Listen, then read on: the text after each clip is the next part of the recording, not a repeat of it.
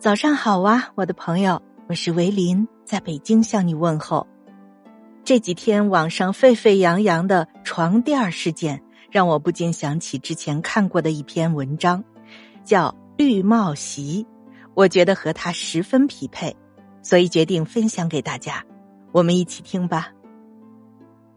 郁达夫是民国时期著名的作家，以前的中学课本当中收录了有《故都的秋》。文笔沉郁而优美。二战时期，他在苏门答腊为日本帝国军队所害，被追认为烈士。为什么郁达夫会在抗战期间跑到南洋去呢？因为他和太太王映霞发生了婚变，于是郁达夫只身南下，远离故土。那为什么会发生婚变呢？因为王映霞无法忍受他的落拓文人行径，和别人发生了暧昧。为什么郁达夫身为才子，妙笔生花，却不能挽回这段婚姻呢？因为郁达夫写了很多诗。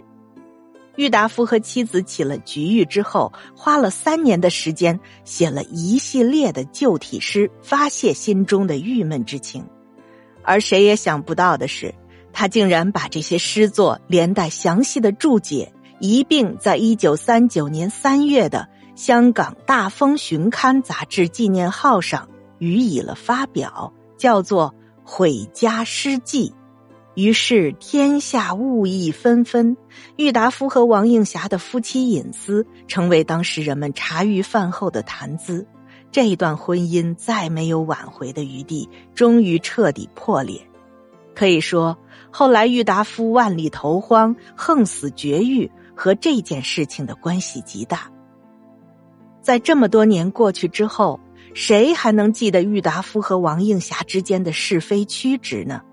他投入了如此之多的情感和精力创作的《毁家诗记》，还有谁会去吟咏？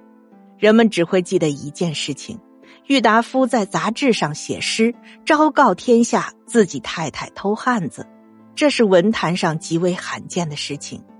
离婚的作家那么多，像郁达夫这么做的几乎没有。唯一可比拟的，大概就要算台湾导演兼歌手刘家昌。一九七零年七月十九日，台湾导演李汉祥正在桃园夏威夷饭店拍片。刘家昌冲进片场，对其大打出手。当天下午，刘家昌抱着四岁的儿子召开了记者发布会。在发布会上，刘家昌痛陈李汉祥导演给他戴了绿帽子，成为台湾地区的年度盛事。事后，台湾作家李敖找到了刘家昌，给他分析了种种可能，论证李汉祥绝对不会做那样的事。刘家昌听完之后颇为异动，但是还是说了一番话。这番话被李敖记录在后面的一篇文章当中。这篇文章的名字叫做《王八过敏症》。那李汉祥说的什么呢？他是这么说的：“但是敖之，我不是王八，这怎么成？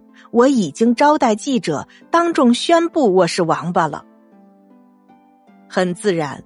刘家昌的婚姻也因此结束了。这个人一生跌宕起伏，人们今天回想起刘家昌来，最难忘的怕不是他的作品，而是他对李汉祥保以老全的往事和召开了记者招待会，昭告天下自己太太偷汉子的创举。无论是郁达夫还是刘家昌，他们都采取了把家事。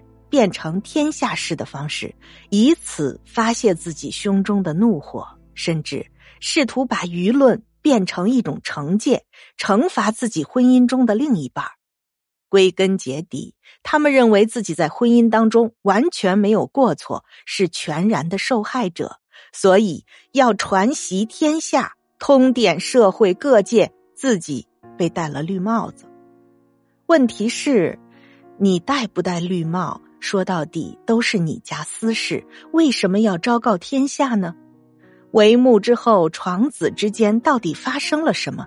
除了当事人之外，谁又能说得清楚啊？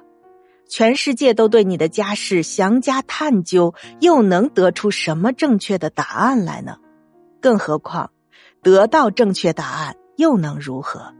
家庭一样因此而破裂，孩子一样因此失去完整的家庭生活。在各种议论和声讨之后，心中按捺不住的无名业火，又真正落到了哪里？无非是口舌之上的谈资，打发无聊时光的话题罢了。时光往矣，光阴流逝，曾经义愤填膺的人们会淡忘掉一切的细节，唯一被铭记的只有帽子上的颜色。一地鸡毛，哪里有什么正义和道德可言？在原始部落，在乡村市镇，所有人认识所有人，所有人和所有人息息相关，所以没有什么私事，只有公事。没有事情不可以拿出来议论，没有事情不可以集体讨论。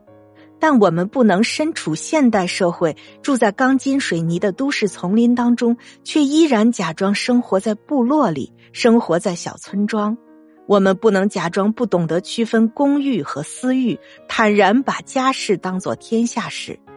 既然我们要穿行在不同大洲、不同国家、不同的城市，要做一个独立自主、无需依附任何个人、任何团体的自由人，那么我们就应该保全自己的私欲，不要邀请众人进入。我们就应该相信公寓内的法律和法庭，相信规则和制度。把私欲里解决不掉的事情交给他们去解决。如果要接受众人裁判自己的家事，那么也就应该接受宗族裁判自己的家产划分，父母决定自己的婚姻对象。既然要像一个部落民、一个村民那样生活，那就得接受全套。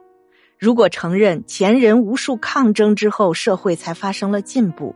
个人从家庭和宗族当中解脱出来，成为独立的个体，那么同样也得接受全套，区分清楚公欲和私欲，明白把私事公诸于众是一种冒犯。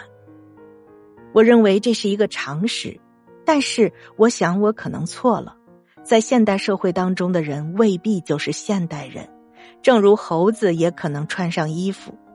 郁达夫和刘家昌的往事。并没有随风逝去，一旦有机会，还是会有人把绿帽席飞旗传召天下，吊民伐罪。